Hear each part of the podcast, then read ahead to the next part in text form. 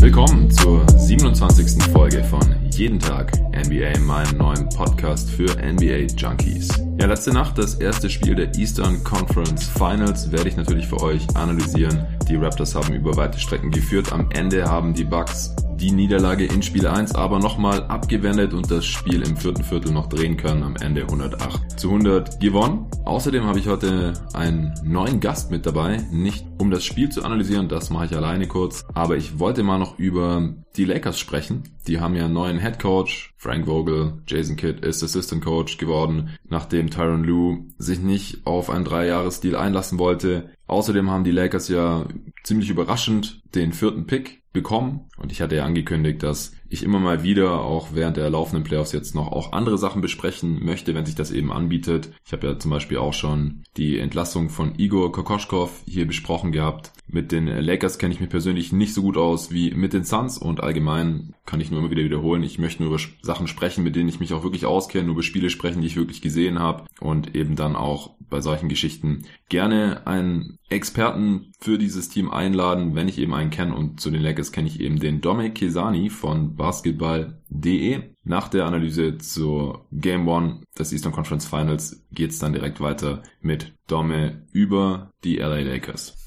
Ja, mein Tipp war letztendlich Raptors in 6. Ich glaube, ich bin in der Minderheit. Ich habe wenig Leute gesehen, die auf die Raptors setzen. Kann ich auch verstehen. Die Bucks haben eine sehr, sehr starke Saison gespielt und sie sind vor allem hier auch das Heimteam, hatten jetzt auch eine relativ lange Pause seit der Serie gegen Boston, die ja nur fünf Spiele angedauert hat. Aber ich finde einfach, dass es ein ziemlich gutes Matchup für die Raptors ist und während dieses Spiels habe ich mich auch über weite Strecken, ziemlich genau über drei Viertel eigentlich, ziemlich gut mit diesem Tipp gefühlt. Hab gedacht, vielleicht können die Raptors hier direkt Spiel 1 klauen. Damit es Raptors in 6 werden kann, müssen sie eigentlich auch eins der ersten beiden Spiele holen und dann kein Heimspiel verlieren. Dann würde der Tipp genau aufgehen. Ja, wie gesagt, über weite Strecken sah es auch stark danach aus. Aber Brook Lopez hatte was dagegen. Er war heute der beste Spieler der Bucks. Würde man vielleicht auch nicht unbedingt erwarten, weil in der Serie gegen die Celtics hatten wir ja auch schon ein bisschen gerätselt. Also ich und ich glaube es war mit Arne damals, ähm,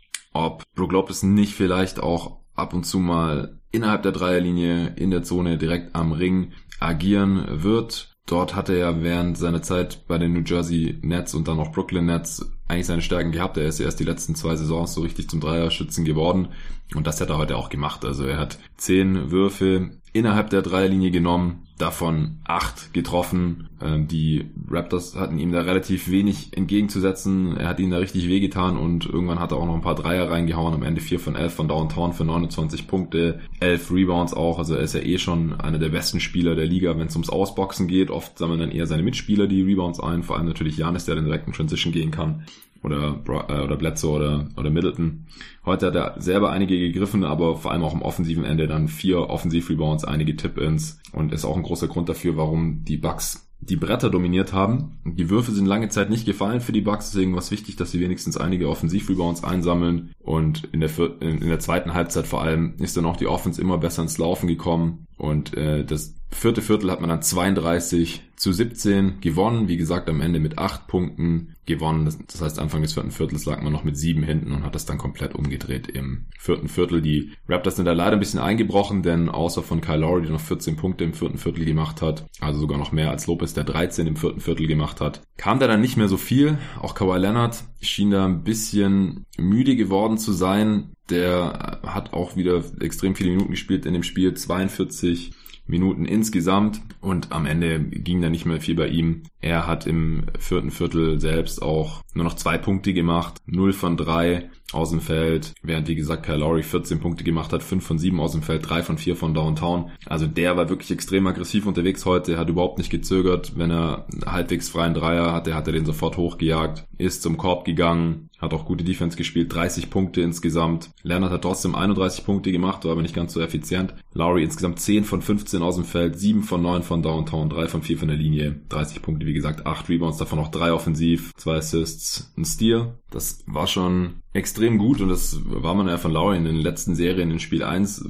Ja, war er oft nicht aggressiv genug. Man hat immer so ein bisschen das Gefühl, er braucht ein bisschen länger, um in die Serie reinzukommen. Und in diesem Spiel war er auf jeden Fall ready. Es lag nicht an ihm, dass die Raptors sie heute verloren haben. Schauen wir uns den Spielverlauf noch ein bisschen genauer an. Vor dem Spiel habe ich mich gefragt, ähm, wer verteidigt Janis und auf der anderen Seite natürlich wer verteidigt Kawhi Leonard. Sie haben sich nicht gegenseitig verteidigt, zumindest nicht standardmäßig. Siakam hat hauptsächlich Janis verteidigt und Leonard wurde hauptsächlich von Middleton oder Brockton verteidigt. Brockton scheint hier auch wieder komplett fit zu sein mittlerweile. Er hat fast 27 Minuten gespielt von der Bank, 15 Punkte gemacht, drei von sechs Dreiern getroffen, drei Rebounds, drei Assists und ja, zumindest solide Defense. Er hat auch den besten Plus-Minus-Wert aller Backspieler mit plus 18. Also die Lineups mit ihm auf dem Feld statt Mirotic, der äh, wieder gestartet ist. Der stand bei minus 5. Die Lineups mit Brockton haben wesentlich besser funktioniert als die ganz große Lineup mit Lopez, Antetokounmpo und Mirotic im Frontcourt und Middleton und Bledsoe im Backcourt. Das erste Viertel haben die Raptors 34 zu 23 gewonnen. Die ersten paar Minuten sah es noch so aus, als hätten die Raptors ein bisschen Probleme gegen die Länge der Bucks. Die Bucks hatten direkt ein paar Blocks, ein paar Steals, sind gut in Transition gekommen. Siakam hat wahrscheinlich gedacht, cool, ich werde nicht, endlich nicht mehr von Embiid verteidigt und war ziemlich aggressiv, wurde aber auch direkt zweimal geblockt und so wieder ein bisschen auf den Boden der Tatsachen runtergeholt. Die Bucks insgesamt auch mit elf Blocks in diesem Spiel. Lopez allein vier davon, Janis drei davon und dann gibt es noch einige Spiele, die jeweils einen Block hatten.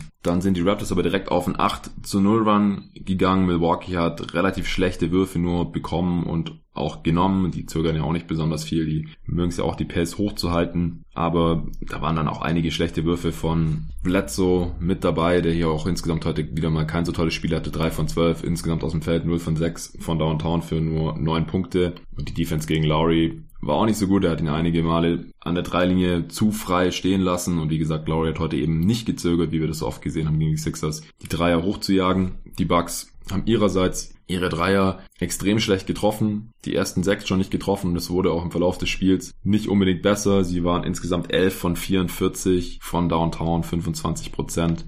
Ich hatte nicht den Eindruck, dass sie besonders viele weit offene liegen lassen, sondern sie haben auch einfach nicht besonders viele freie Dreier bekommen. Fünf dieser elf Dreier haben sie allein im vierten Viertel getroffen, wo sie fünf von zehn getroffen haben. Das äh, war natürlich extrem wichtig, um das letzte Viertel dann, wie gesagt, 32 zu 17 zu gewinnen als dann da endlich die Dreier reingefallen sind. Im ersten Viertel sahen aber wie gesagt die Raptors extrem dominant aus, obwohl Kawhi Leonard im ersten Viertel noch ziemlich unsichtbar war oder zumindest die ersten vier Minuten, habe ich mir auch aufgeschrieben, hatte nur einen Touch bekommen. Das war natürlich, wenn man das jetzt mit der Sixers-Serie vergleicht, extrem untypisch.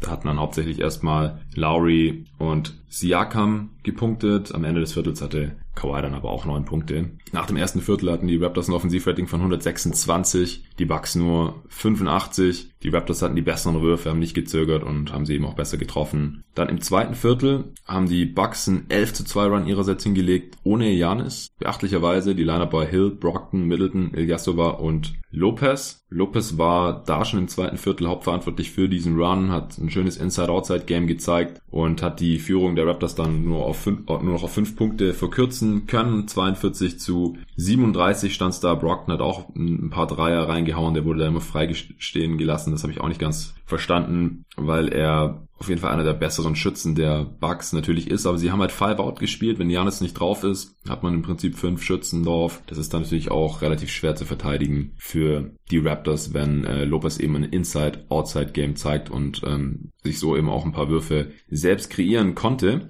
Denn weder Middleton noch Hill hatten jetzt ein gutes Spiel. Hill war insgesamt 0 von 6 aus dem Feld. Er hatte ja gegen die Celtics einige richtig gute Spiele und sah richtig fit aus. Das war jetzt in dem Spiel jetzt hier nicht mehr der Fall. Keinen einzigen Punkt gemacht in 27 Minuten. Vier Steals allerdings. Hat so quasi ein Drittel der Raptors Turnovers selbst forciert. Sie hatten nur zwölf Turnovers, die Bucks genauso. Also da hatte kein Team einen Vorteil. Zur Halbzeit waren die Raptors dann noch mit 8 vorne, 59 zu 51. Das Offensivrating war, war nur noch auf 117, aber natürlich immer noch extrem gut. Die Bucks hatten sich auf ein Offensivrating von 102 hochgekämpft, was eben zu großen Teilen an den Offensiv-Rebounds lag. Sie haben über das gesamte Spiel 59% aller Rebounds eingesammelt. Die Raptors im Umkehrschluss nur 41%. Das ist eine riesige Diskrepanz. Die Bucks hatten noch 32% Offensiv-Rebound-Rate. Das heißt, fast jeden dritten ihrer Fehlwürfe wieder eingesammelt. Auch das ist ein elitärer Wert. Da müssen die Raptors auf jeden Fall schauen, dass sie die Bucks im nächsten Spiel mehr vom offensiven, vom offensiven Brett fernhalten. Lag natürlich auch daran, dass Lopez öfter in Korbnähe war als normalerweise, nicht nur an der Dreierlinie rumgehangen hat und deswegen, wenn er da schon ist, dann ist er natürlich auch ein Riesenkörper, den man erstmal ausboxen muss. Normalerweise holen die Bucks ja nicht so viele Offensivrebounds, aber in dem Spiel war das jetzt auf jeden Fall ein sehr, sehr wichtiger Faktor. Im dritten Viertel dann hatten die Raptors am Anfang einige Misses, haben ihre Würfe nicht mehr so gut getroffen, hatten dann auch schlechte Transition Defense. Gerade Kawhi Leonard ist oft eher zu langsam in die Defense zurückgejoggt. Also wie gesagt, ich glaube, er war wahrscheinlich einfach relativ müde hier in diesem Spiel. Muss natürlich hoffen für die Raptors, dass es in den nächsten Spielen ein bisschen besser aussieht. Die Bucks sind somit gut in Transition gekommen. Bledsoe hat ein paar Mal in Transition gepunktet und ähm, hat da mindestens zwei seiner drei Field Goals gemacht. Lopez, wie gesagt, hat auch in der Zone ein bisschen gewütet. Janis hat über das ganze Spiel kaum einfache Punkte bekommen, wurde oft hart gefault und musste dann an die Freiwurflinie gehen. Da hat er heute immerhin ganz gut getroffen, 9 von 12, insgesamt aber nur 7 von 16 aus dem Feld. Ein von drei Dreiern, 24 Punkte. War ein gutes Spiel von ihm, auch 14 Rebounds, 6 Assists bei 5 Turnovers, 2 Steals, 3 Blocks ich würde sagen, ungefähr ein durchschnittliches Spiel von Janis, äh, was sich bei der Statline natürlich ein bisschen aberwitzig anhört, aber er hat jetzt kein absolutes Monster-Game. Wie gesagt, der wichtigste und beste Bug war aus meiner Sicht hier heute auf jeden Fall Brooke Lopez, mit dessen Leistung die Raptors hier sicherlich nicht gerechnet hatten. Da schienen sie ein bisschen überfordert mit. Janis hatten sie da schon ein bisschen besser im Griff. Ja, im dritten Viertel haben über lange über weite Strecken, ich glaube bis drei Minuten vor Schluss oder sowas, auf jeden Fall alle Punkte der Raptors Leonard und Lowry gemacht. Also da kam halt vom Supporting Cast überhaupt nichts. Siakam hat im, über das gesamte Spiel, habe ich vorhin gesehen, hat Nate Duncan noch getweetet, 0 von 7 Eckendreiern getroffen, hat dann aber zum Ende des ersten, äh, des dritten Viertels einen ziemlich krassen Pull-Up-Jumper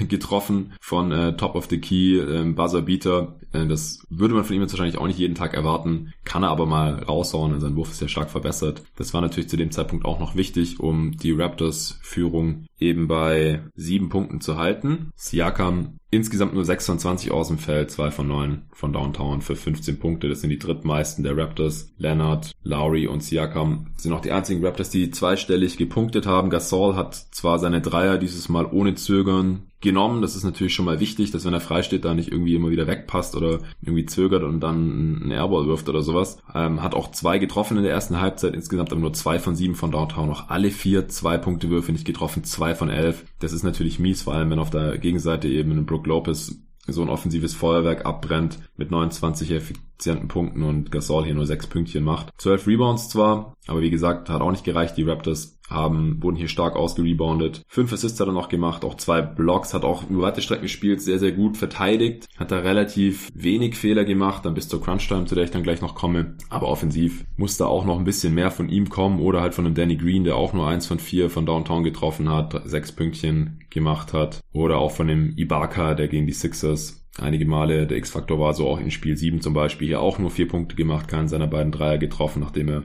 in besagtem Spiel 7 noch drei von fünf von Downtown war und da teilweise auch schwere Dreier reingehauen hatte. Paul hat noch sechs Punkte gemacht in zehn Minuten, zwei seiner vier Dreier getroffen, das war in Ordnung. Das ist natürlich wichtig, wenn er da frei stehen gelassen wird. Die Bucks lassen ja die Dreierschützen eher frei stehen, vor allem die wackeligen und da gehört Paul auf jeden Fall dazu. Auch Ibaka und Gasol wurden schießen gelassen, die Bigs. Genauso wie Siakam, das kennt man, die Bucks machen lieber die Zone zu und, und gucken, ähm, ob die shaky Dreier Schützen sie überhaupt bestrafen können, wenn sie da eben stehen gelassen werden, auch Greens Dreier waren. Weitestgehend offen, aber er hat wie gesagt nur einen davon getroffen, Leonard auch nur einen von fünf. Wie gesagt, wenn Lowry nicht sieben von neun getroffen hätte, dann wäre das hier ziemlich katastrophal gewesen von Downtown. So waren es immerhin noch 36 Prozent, 15 von 42. Im vierten Viertel dann hat Kawhi Leonard eine kurze Pause bekommen. Die Bucks haben direkt einen Run gemacht und sind zum ersten Mal in Führung gegangen. 84 zu 83, oder zumindest zum ersten Mal seit langem, im ersten Viertel waren sie auch mal vorne natürlich. Lopez hat ein paar Dreier reingehauen, nachdem er davor, wie gesagt, hauptsächlich in der Zone gepunktet hat. Er hat aber auch noch einen Putback gemacht und ja, die Bucks haben sich dann die Führung nicht mehr nehmen lassen. Lowry hat sich, wie gesagt, mit allem, was er hatte, noch dagegen gestemmt, Pull-Up-Dreier genommen, Spot-Up-Dreier reingehauen, wirklich überhaupt nicht gezögert, war ziemlich im, im Killer-Mode,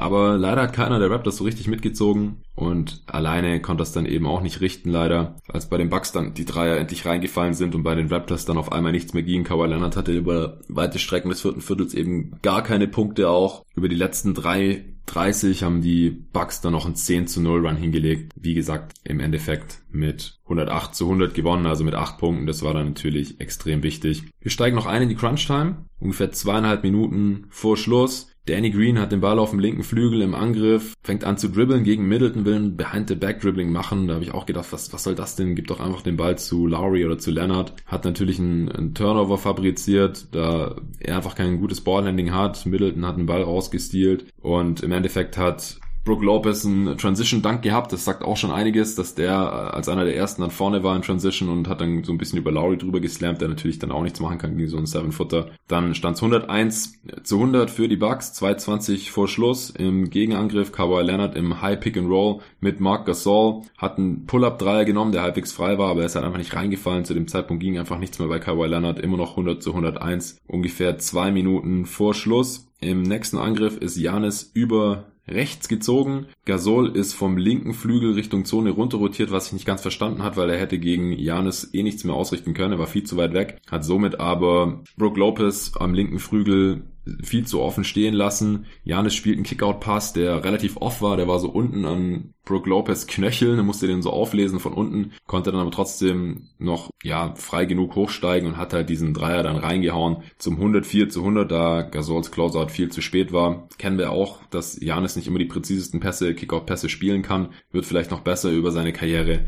Aber jetzt in dem Fall war es nicht so schlimm. 1,55 vor Schluss. Wie gesagt, die Bucks damit vier schon vorne. Two-Possession-Game. Von da an hätte dann quasi alles fast perfekt laufen müssen für die Raptors, damit sie hier noch den Sieg rausholen können, nachdem sie so lange im Spiel geführt hatten. Ist nicht so gekommen, denn Kawhi hat nochmal ein High Pick and Roll mit Gasol gespielt, ist dieses Mal in den Drive gegangen, Richtung Korb gegangen, aber Lopez hat ihm den Ball rausgestealt. 1,39 vor Schluss. Bledsoe ist im Gegenangriff ins Pick and Roll mit Janis gegangen, hat einen Floater genommen, der nicht drin war, aber Janis hat den Offensivrebound eingesammelt, einer der vielen der Bucks in diesem Spiel. Siakam hat noch einen Jumpball forcieren können, hat den aber verloren. Da ist Janis dann zum Drive gegangen, anderthalb Minuten vor Schluss ungefähr. Dann hat Green wiederum den Ball rausgestealt, also die Bucks konnten ja nicht punkten. 1,16 vor Schluss. In Transition hat Green dann den Ball zurückbekommen, in der rechten Corner, Corner 3 hochgejagt, war daneben. Lowry hat einen Offensivrebound bekommen, hat direkt, also so einen langen Offensivrebound, hat direkt seinerseits noch einen Dreier hochgejagt, ohne zu zögern. War auch nicht drin. Defensiv, Defensivrebound von Brook Lopez eine Minute vor Schluss. Die Bucks immer noch 104 zu 100 vorne, immer noch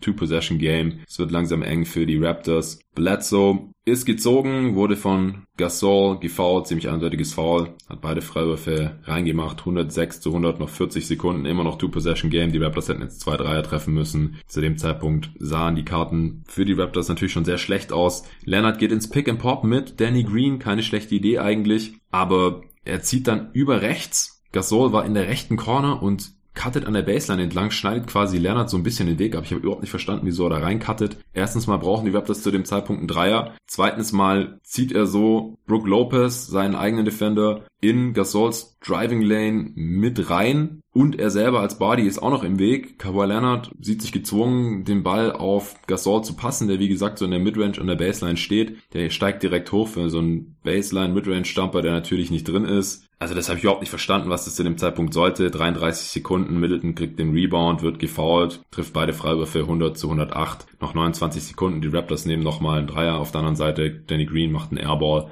Game, die Uhr wird runterlaufen gelassen, 8 Punkte in äh, 20 Sekunden, da braucht man dann auch kein Foul Game mehr machen. Das haben die Raptors zu dem Zeitpunkt dann auch erkannt, das war's dann im Endeffekt. Also habe ich nicht ganz verstanden, die, die, die, die Offense der Raptors zu diesem Zeitpunkt. Kawhi Pick and Rolls oder Pick and Pops sind jetzt keine schlechte Idee, aber die Bucks können das auch sehr, sehr gut verteidigen. Da bleibt Kawhi dann eben oft nur der Jumper, da die Lane eben extrem zu ist oder halt der Pass, der Kickout. Wie gesagt, die drei sind jetzt in dem Spiel nicht so gefallen, außer bei Kyle Lowry, der hätte vielleicht auch jemand noch involviert werden können in eines der letzten drei Plays. Vielleicht äh, Pick and Pop mit ihm spielen, anstatt mit Green oder ähm, mit Gasol. Oder was Nate Duncan auch auf Twitter geschrieben hat, den würde ich auch gerne noch mal kurz zitieren, weil ich da auch d'accord mit bin. Kawhi hat neun Punkte in 14 Possessions als Pick-and-Roll-Ballhändler gemacht. Das ist nicht gut, das ist natürlich sehr viel weniger als ein Punkt pro Possession. Das ist im Halbfeld so ungefähr die Marke, wo man sagen kann, das ist dann nicht mehr so richtig effizient. In ISOs oder Post-Up hat er aber acht Punkte in sechs Possessions gemacht in diesem Spiel. Ist natürlich eine kleine Sample Size, aber gegen die Bucks sieht es jetzt eben so aus bisher, als wäre die ISO sinnvoller. Vor allem da ja auch von Middleton und Brockton verteidigt wird, die solide Defender sind, aber jetzt keine Elite Defender jetzt auf keinen Fall so gut in der ISO gegen Kawhi aussehen können, wie jetzt Ben Simmons in der, in der vorigen Runde zum Beispiel und wahrscheinlich auch nicht so gut wie Jimmy Butler. Deswegen würde ich auch sagen, hätte Leonard hier wahrscheinlich eher das probieren sollen und sollte er wahrscheinlich auch in den folgenden Spielen eher das machen, als äh, Pick and Rolls mit Marcus Salt zu spielen. Vor allem, wenn es dann um die Wurst geht.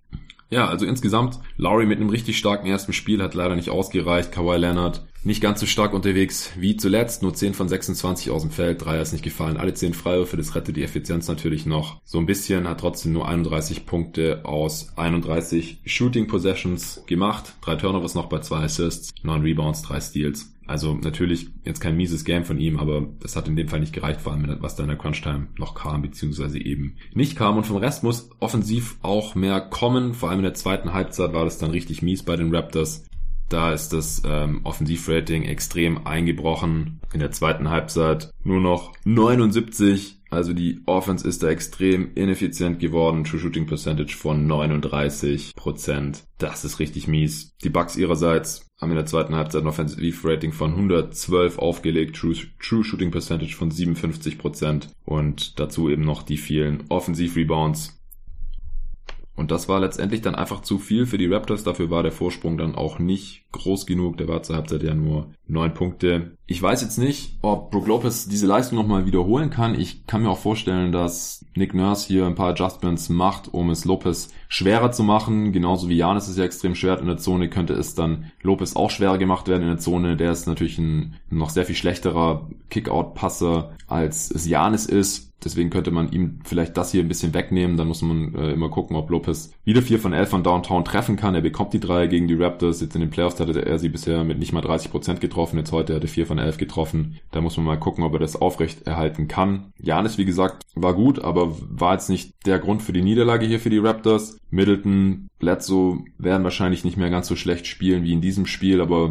waren es hier in dem Spiel auch im Griff. Und Lowry hatte wie gesagt ein super Spiel, wenn er das aufrechterhalten kann und dann ähm, Leonard ein bisschen fitter ist, ein bisschen besser einsetzt, eingesetzt wird oder bessere Entscheidungen trifft, dann wird es hier auf jeden Fall eine sehr, sehr knappe Serie. Ich habe jetzt auch weiterhin kein Problem mit meinem Tipp. Bin ja noch ganz zuversichtlich, dass die Raptors vielleicht Spiel 2 klauen können. Und äh, dann wird es hier auf jeden Fall eine sehr, sehr spannende Serie. Das wäre es jetzt von mir und Jetzt geht's dann gleich weiter mit dem Segment mit Dominic Kisani über die Lakers, das ich gestern Abend schon im Voraus aufgenommen hatte. Jetzt machen wir weiter mit dem Dome Kesani, mit dem ich über seine LA Lakers sprechen werde, wie angekündigt, über den neuen Coach der Lakers, beziehungsweise vielleicht auch noch den Assistant Coach, der da dazu kommt. Und da ja jetzt auch die Lottery war und die Lakers da überraschend den vierten Pick bekommen haben, sieben Plätze gut gemacht haben quasi im Vergleich zu ihren Orts, können wir da auch noch ein bisschen drüber sprechen. Hallo Domme. Hallo. Du bist von basketball.de, ist sicherlich den meisten Hörern ein Begriff. Da gibt's auch einen Podcast, den du noch mit zwei anderen Jungs zusammen immer wieder aufnimmst. Kannst du gerne kurz ein bisschen erklären, was ihr da macht in eurem Podcast? Ja, sehr gerne. Ja, eben, wie du schon gesagt hast, wir sind da zu dritt. Also ähm, Sven Scherer, Simon Wisser und ich machen da eigentlich fast jede Woche, aber zumindest alle zwei Wochen einen Podcast. Meistens gerade, also jetzt immer über die Playoffs. Jetzt haben wir vorher eine Preview über die zwei Serien gemacht, dann noch kurz äh, in einem weiteren über Boston und Philadelphia gesprochen, was schiefgelaufen ist, was im kommenden Sommer passieren kann, passieren wird mhm. vielleicht. Also wir haben da meistens entweder aktuelle Themen plus eben dann noch so ein bisschen was langfristig, langfristigere Dinge und ja, macht eigentlich Spaß und wäre nett, wenn da ein paar Leute reinhören würden. Ja, ist sicherlich auch eine nette Ergänzung oder eine von den vielen netten Ergänzungen, die es zu dem täglichen Format hier bei jeden Tag NBA noch gibt in der deutschen NBA Podcast Landschaft. Und die Hörer, die dich jetzt noch nicht kennen, ich habe ja schon einige Pods mit dir aufgenommen für GoToGuys.de, für GoToGuys Wired, den anderen Podcast, wo ich schon über 300 Folgen gehostet hatte wie man es vielleicht hört, du bist Österreicher und das finde ich auch immer ganz cool, dass du hier ein bisschen die österreichische NBA-Landschaft representest und ich habe auch einige Hörer aus Österreich, wie ich immer in den Download-Statistiken sehe und die freuen sich jetzt sicherlich auch, dass hier mal ein Landsmann mit am Start ist. Ja, dann ist ja gut. Okay, dann äh, denke ich, steigen wir gleich ein. Es soll heute nicht so lang werden, wie das letzte Mal, als wir über die Lakers gesprochen haben. Da haben wir vor zwei Monaten ungefähr mal, ich glaube, zweistündigen Special-Podcast zu den Los Angeles Lakers und der ja suboptimal verlaufenden Saison 2018-19 aufgenommen, haben das bis ins kleinste Detail analysiert. Wer den noch nicht gehört hat, der ist natürlich immer noch aktuell, denn seither ist bei den Lakers nicht viel passiert. Und das, was passiert ist, das besprechen wir jetzt gleich noch. Ich denke, wir fangen einfach mal an. Die Lakers haben sich jetzt endlich für einen neuen Headcoach entschieden, nachdem man sich ja im, weiß nicht, es hieß zumindest offiziell, ähm, Einvernehmen von Luke Walton getrennt hat. Der ist ja dann gefühlt am nächsten Tag direkt auch schon zu den Kings gegangen. Und dann gab es ein ewiges Hin und Her mit Tyron Lue und jetzt hat man sich letztendlich mit Frank Vogel geeinigt, der zuletzt ja bei den Orlando Magic Headcoach war, ich glaube auch noch von dem bezahlt wird, oder? Ja, ist gut möglich. Also ja, jetzt nicht mehr, aber bis jetzt war wahrscheinlich ja. bezahlt. Ja, ich meine, das hatte ich gelesen. Jason Kidd war auch noch im Gespräch, der kommt jetzt als Assistant Coach noch mit rein. Hau doch erstmal raus, was hältst du von Frank Vogel? Ähm, was findest du gut an ihm? Was gefällt dir vielleicht nicht daran? Und auch, was hältst du von der Jason Kidd Geschichte? Ja, also ähm, er war jetzt nicht mein Wunschkandidat, also mein Wunschkandidat war Tai Lu im, mhm. im Zusammenspiel eben mit Frank Vogel als Assistant Head Coach, weil er ja defensiv dort seine Stärken hat. Jetzt hat man es natürlich bei Tai Lu komplett verkackt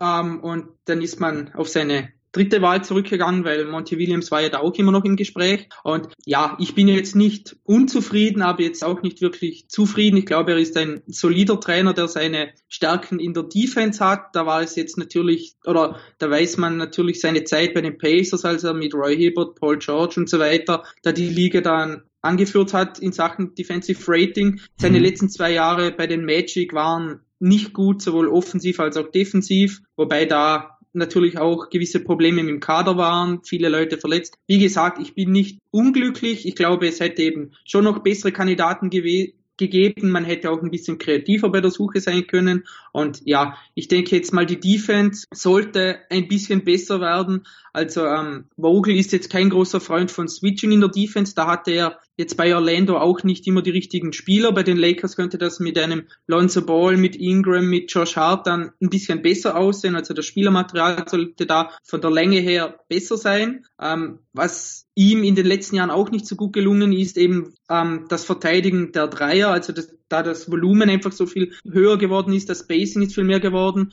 Mhm. Da hat er dann gewisse Probleme sich von seiner Zeit von den Pacers, als er eben immer ganz groß gespielt hat, als noch eher der klassischere Basketball war bis zu seiner Zeit bei den Magic. Ähm, aber ganz allgemein seine Philosophie ist eben doch, dass er wenige Dreier zulassen will. Der, er will harte Closeout spielen, aber da natürlich nicht irgendwie, dass der Spieler springt, sondern dass er auf, am Boden bleibt und dass er die Würfe in die Mitte des Feldes lenken will. Das war ja damals schon mit Roy Hibbert eigentlich ganz, ganz oft der Fall, dass eben die Pacers das ganze Spielgeschehen in Richtung Mitte lenken und dann Hibbert in der Zone sein Unwesen trieb. Also ich glaube, da hat er vom Spielermaterial her passt passen die Lakers besser zu ihm als vorher die Magic. Ob es jetzt sehr, sehr gut wird, weiß ich nicht. Das hängt natürlich auch wieder extrem vom Sommer ab, weil der Kader doch bei den Lakers jetzt relativ schmal ist. Da kann viel passieren, in die gute und in die schlechte Richtung. Ähm, bei ihm sehe, sehe ich eher Probleme in der Offense. Also ähm, mhm. er ist eher so ein Coach, der gerne den Ball viel bewegen lassen will und mehr Reaktionen pro Ballbesitz hat, was man aber leider so von den Statistiken her dann nicht immer gesehen hat. Also die Magic haben immer nur durchschnittlich viel gepasst. Sie waren da in den letzten Jahren auf Platz 17 und 19. Sie hatten jetzt auch nicht so viele Aktionen in ihren Ballbesitzen. Indiana war beim Passen ja auch Platz 8, 11 und 14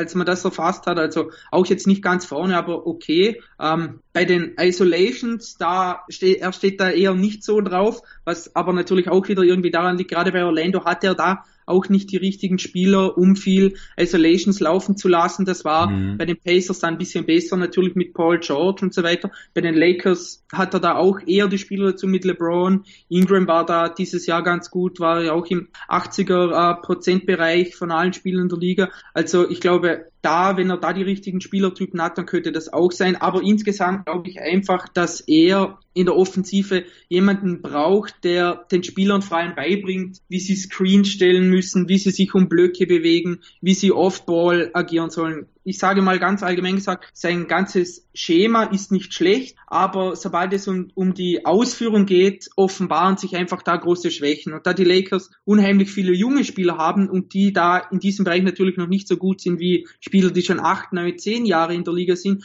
wäre es gut, wenn man da jemanden hätte, der ihnen da wirklich zur Seite steht, der ihnen das beibringt, damit da die Ausführung sehr gut ist. Denn das Schema kann noch so gut sein, wenn die Ausführung einfach nicht passt, dann bringt das ganze Schema relativ wenig.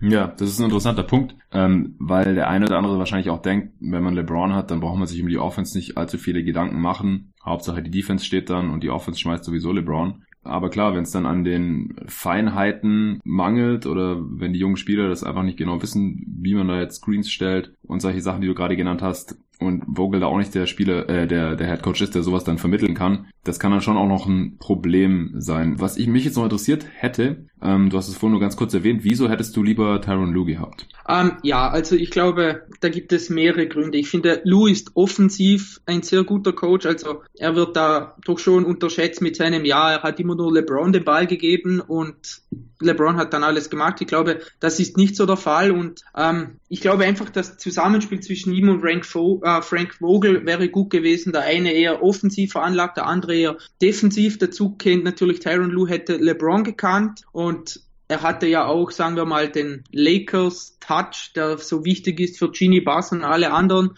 eben weil er schon mal bei der Franchise gespielt hat. Ich glaube, er hätte da einfach offensiv dem Team enorm weitergeholfen, denn er hatte bei Cleveland eigentlich immer sehr, sehr gute Prinzipien hinsichtlich des Spacings. LeBron hatte da natürlich Shooter um sich, aber er hatte auch, selbst wenn er Tristan Thompson und so weiter auf dem Feld stand, es war immer genug Spacing vorhanden, damit LeBron eben in die Zone ziehen konnte und die Pässe rausspielen konnte oder selber abschließen. Und das war beispielsweise bei den Lakers letztes Jahr ein Riesenproblem. Selbst wenn man da mit Kuzma, der, sagen wir mal, ein bisschen Gravity hat, mit Josh Hart, mit Mo Wagner und so weiter mal auf dem Feld stand. Die Gegner haben da einfach, ja, die haben das nicht respektiert dann teilweise. Die haben LeBron oder Ingram den Weg zugemacht. Und ich glaube, da hat, hätte einfach Tyron Lue die wesentlich besseren Prinzipien gehabt. Und deshalb hätte ich eben ihn gerne in Los Angeles gesehen, im Zusammenspiel eben mit Frank Vogel. Ja, weil für die Defense braucht man da auf jeden Fall jemanden. Die Defenses die letzten paar Jahre bei den Cavs waren unter Lou ziemlich katastrophal. Ich habe ja auch als LeBron dort war noch sehr, sehr viel Cavs-Spiele geschaut in der Regular Season und dann natürlich in den Playoffs jedes Spiel. Und ja, also ich war nicht immer so der größte Fan von äh, Tyron Lue. Klar, die Offense hat immer ganz gut gepasst, aber defensiv ähm, war das teilweise ziemlich schlecht und vor allem auch die Lineups, sein Lineup-Management hat mir oft nicht gefallen. Ich habe mich oft gefragt, warum jetzt Spieler Y unbedingt auf dem Feld sein muss, warum muss jetzt diese Lineup drauf sein, wenn die andere doch wahrscheinlich viel besser funktioniert oder erwiesenermaßen viel besser funktioniert hätte. Also ich finde Tyron Lue bei weitem keinen unproblematischen Coach, aber wenn er jetzt schon die beste Wahl hier gewesen wäre für die Lakers aus deiner Sicht und auch aus der Sicht vieler anderer Lakers-Fans, habe ich auch so auf Twitter schon so rausgelesen, das sagt ja eigentlich auch schon einiges aus darüber, wie die Alternativen hier gerade eigentlich aussehen. Ja, bei Vogel ist es halt, wie gesagt, eher ein bisschen umgekehrt. Der ist, das ist eher die Defense sein Steckenpferd. Ich mache mir ein bisschen Sorgen, wenn man sich halt Orlando anschaut, der letzten Jahre, denn wenn man jetzt anschaut, was Steve Clifford da geschafft hat, mit einem fast identischen Kader eigentlich, die Magic hier auf einmal in die Playoffs geführt hat, wie die Spieler da auf einmal sich weiterentwickelt haben, noch relativ spät in, in ihrer Karriere, die jüngeren, jüngeren Spieler auch einen Schritt nach vorne gemacht haben und so weiter. Also da hat Clifford schon das ja, mittelmäßige Talent der Magic extrem maximieren können in der Offense, aber vor allem auch in der Defense und das hat der Vogel halt überhaupt nicht hinbekommen. Also die Magic der letzten Jahre waren halt schon immer ziemlich katastrophal und deswegen weiß ich aktuell auch nicht genau, was ich von Vogel halten soll. Also wie gesagt, offensiv sowieso Fragezeichen und defensiv bin ich mir auch nicht ganz sicher, ob er da jetzt eben noch einen zeitgemäßen Stil coachen kann, weil einfach nur ein äh, 7-3 Rim Protector hinten reinstellen und Big Ball spielen, das ähm, funktioniert heutzutage mit dem Spacing auch nicht mehr ganz so gut und ähm, es wird immer mehr Pick and Roll gelaufen und so weiter, Drop Coverage die da mit äh, Roy Hurt gespielt wurde. Das funktioniert heute alles nicht mehr so gut gegen die allermeisten Offenses und da müssen wir erstmal schauen, was Vogel da rausholen kann aus dem Kader der Lakers. Aber ich wüsste jetzt, wie gesagt, auch nicht, wer jetzt hier noch eine sehr viel überzeugendere Alternative gewesen wäre. Was hättest du denn von Monty Williams gehalten? Hast du auch eine Meinung zu? Ja, eben nochmal kurz zu den zur Trainersuche, sage ich mal, eben, das ist ja das Problem. Es gab ja jetzt nicht wirklich den herausragenden Kandidaten und da die Lakers nicht wirklich bekannt für ihre Kreativität sind, wie zum Beispiel Cleveland, die einen super College Coach geholt haben, war eben doch die Auswahl ziemlich begrenzt. Ähm, bei mhm. Monty Williams wäre ich ein bisschen skeptisch gewesen. Ich glaube, er ist so, er ähnelt so von seinem Typus her sehr Luke Walton, also er ist ein, ein einer, der für den die Kultur sehr, sehr wichtig ist, der jetzt, ich sage mal nicht ein herausragender Taktiker ist, weder defensiv noch offensiv. Ich glaube, zu Phoenix von seiner Art her passt er jetzt super, gerade mit den ganzen jungen Spielern. Mhm. Aber ich glaube einfach, dass er wieder zu ähnlich zu Luke Walton gewesen wäre. Und alleine aus dem Grund bin ich schon ein bisschen froh, dass er nicht gekommen ist. Aber es kann natürlich sein, dass er sich zu seiner Zeit vor, äh, bei den Pelicans, als er noch Head Coach war, sehr, sehr geändert hat. Also vielleicht einen super Staff zusammenstellt. Also das weiß ich nicht. Aber insgesamt sage ich mal, dass er eben, dass ich nicht unglücklich bin, dass er nicht gekommen ist und dass er jetzt nicht meine erste Wahl gewesen wäre.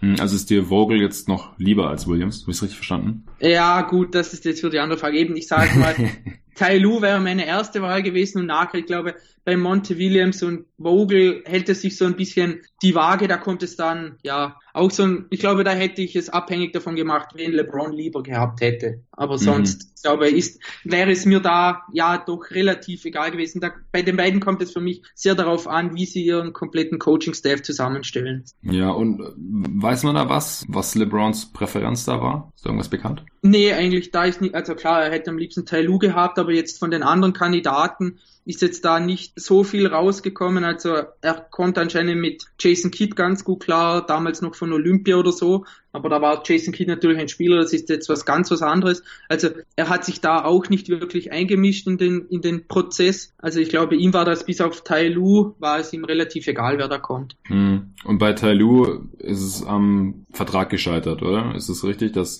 Lu halt gerne einen längeren Vertrag gehabt hätte und die Lakers ihm nur einen Vertrag angeboten haben, der so lang geht wie der von LeBron? Genau, sie sind einfach, ich sag mal, sie sind einfach peinlich. Also Lou hat, wollte, wollte unbedingt den Job. Das wusste man. Er hatte auch bei seinem Geburtstag dann den Lakers-Kuchen gehabt. Die Lakers haben ihm Frank, Frank Vogel aufgeschwatzt, sag ich mal. Das hat er akzeptiert. Die haben ihm Jason Kidd aufgeschwatzt das hat er irgendwie, glaube ich, auch noch akzeptiert. Und dann sind sie mit dem lächerlichen Dreijahresangebot gekommen. Und wenn man sich mal in der heutigen NBA umsieht, da bekommt mindestens jeder Trainer vier Jahre plus eine Teamoption, eher sogar fünf Jahre. Monte Williams hat, glaube ich, fünf Jahre bekommen. Ähm, ja. Beilein bei Cleveland hat fünf Jahre bekommen. Das ist ganz normal. Ja. Und was man auch einfach sagen muss, Tyron Lue hätte das Standing gehabt. Er ist Meister, er ist in die Conference Finals gekommen, ah, in die NBA Finals gekommen. LeBron hin oder her. Er hat ein, er hat ein gewisses Standing und ihm da irgendwie nur drei Jahre anzubieten, ist eine Frechheit. Und aus seiner Sicht finde ich es absolut verständlich, dass er das abgelehnt hat, gerade weil er auch noch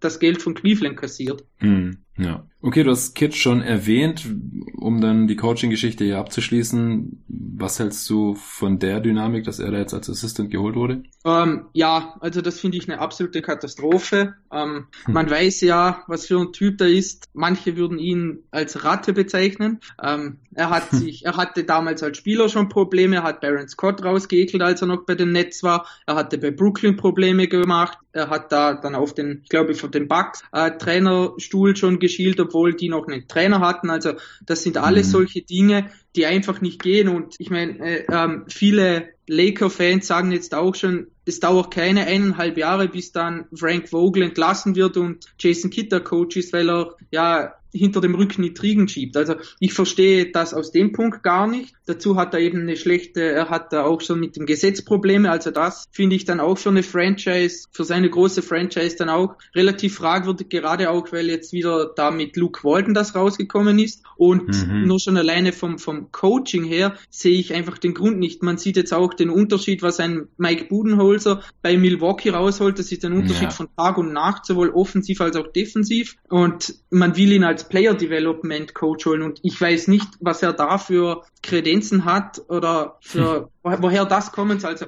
diese Verpflichtung verstehe ich absolut nicht und das macht mich eben auch eigentlich am skeptischen, am skeptischsten bei dem ganzen Gebilde, den, das die Lakers da haben mit den unfähigen und inkompetenten Leuten im Team finde ich ihn fast noch am schlimmsten.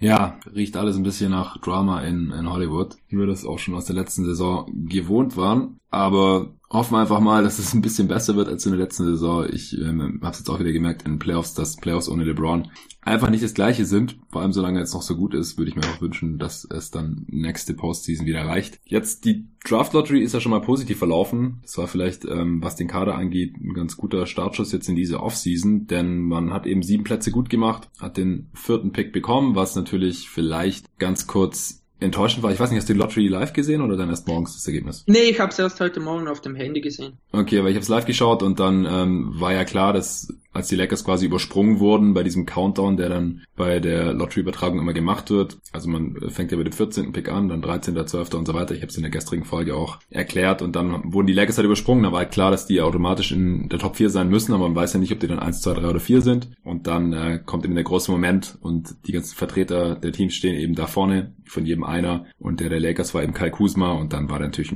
kurz enttäuscht, ähm, als es dann nur der vierte Pick wurde. Aber ich denke, mit ein bisschen Abstand kann man sich schon freuen oder du hast dich sicherlich trotzdem gefreut dann heute Morgen, als du gesehen hast, dass es hier der vierte Pick geworden ist, oder? Ja, definitiv. Eben normal hätte man, oder ich sage mal, die größte Wahrscheinlichkeit war ja, dass man auf Platz 11 bleibt und dass man ja. jetzt unter die ersten vier kommt, nach den ganzen letzten Jahren, in denen man den eigenen geschützten Pick auch gehalten hat, entgegen den Wahrscheinlichkeiten. Mhm. Also ich beklage mich da nicht, wenn man wieder vom Glück geküsst wurde und jetzt um sieben Plätze nach vorne gesprungen ist.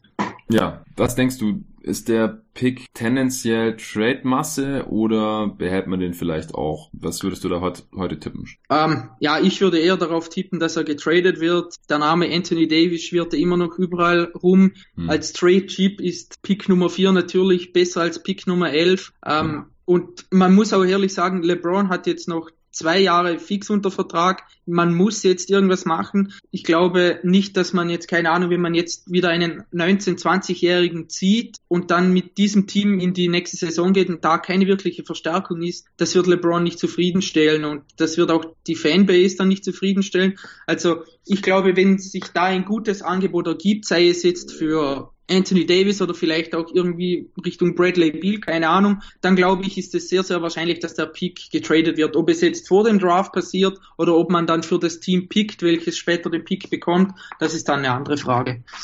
Ja, würde ich ganz genauso sehen. Falls man den Pick aus irgendwelchen Gründen doch behalten sollte, mal angenommen, es gibt einfach keinen Trade-Kandidaten, für den man dann irgendwie ein Paket schnüren möchte. Ähm, hast du gerade einen favorisierten Spieler, mit dem du diesen, den du dann mit diesem vierten Pick gerne bei den Lakers hättest, oder hast du dich damit jetzt noch gar nicht so auseinandergesetzt? Ja, so ein bisschen. Also ich glaube, Zion, AJ oder ähm, Barrett RJ, und ja. Chalmers, RJ Barrett und Ja Morant, die werden im Normalfall weg sein. Und dann gibt es für mich noch zwei Kandidaten. Das ist Darius Garland von Vanderbilt und Jared Culver von Texas Tech. Ich glaube, Garland, der könnte relativ gut zu Lonzo passen, weil er eben das komplette Gegenteil ist. Er ist, er läuft die Pick and Rolls, er kann die Pull-up-Dreier nehmen, also er würde wirklich so, sagen wir mal, den moderneren Point Guard geben. Daneben Lonzo, der super passen kann, sehr gut verteidigen. Ich glaube, das könnte sich im Backcourt gut ergänzen. Culver ist dann eher ein Wing, der lang ist, gut verteidigen kann. Also da würde er dann so gut mit, ich sag mal, in die Rotation mit LeBron, mit Brandon Ingram und so weiter passen. Also ich glaube, das wären so meine zwei Favoriten mal für den Spot. Mhm. Ja, das ist, glaube ich, auch keine allzu ausgefallene Meinung. Habe ich jetzt auch schon viele Orts gelesen und gehört, dass das eher die Favoriten sind hier an, an vier.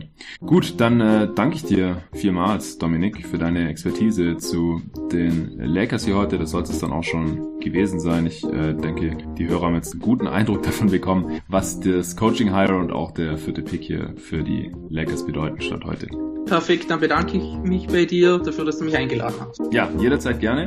Checkt, wie gesagt, gerne äh, Dominiks Podcast von basketball.de aus, der heißt The Huddle. Schaut doch mal bei den Jungs von basketball.de auf der Seite vorbei. Da gibt es immer interessante News und Artikel in deutscher Sprache über die NBA. Und folgt auch gerne dem Domme auf Twitter, wenn ihr das noch nicht tun solltet. Nur das Handle, das musst du jetzt nochmal selber raushauen. ja, ich habe jetzt das Handle up, äh, abgeändert. Es ist jetzt einfach ganz ah. normal Dominik Kesani. Kesani mit C-H-E-S-A-N-I. Easy, easy, genau. Sehr gut. Das ist sehr viel einfacher als in den vergangenen Pods, äh, ja. wo du irgendwie jeden zweiten Buchstaben oder so weggelassen genau. hast. Alles klar, ja, wenn ihr äh, mir noch nicht folgen solltet, er hat jeden Tag NBA auf Twitter, Facebook oder Instagram gerne Feedback, Kritik, Anregungen, Fragen, was auch immer dorthin richten. Vielen Dank dafür und bis zum nächsten Mal.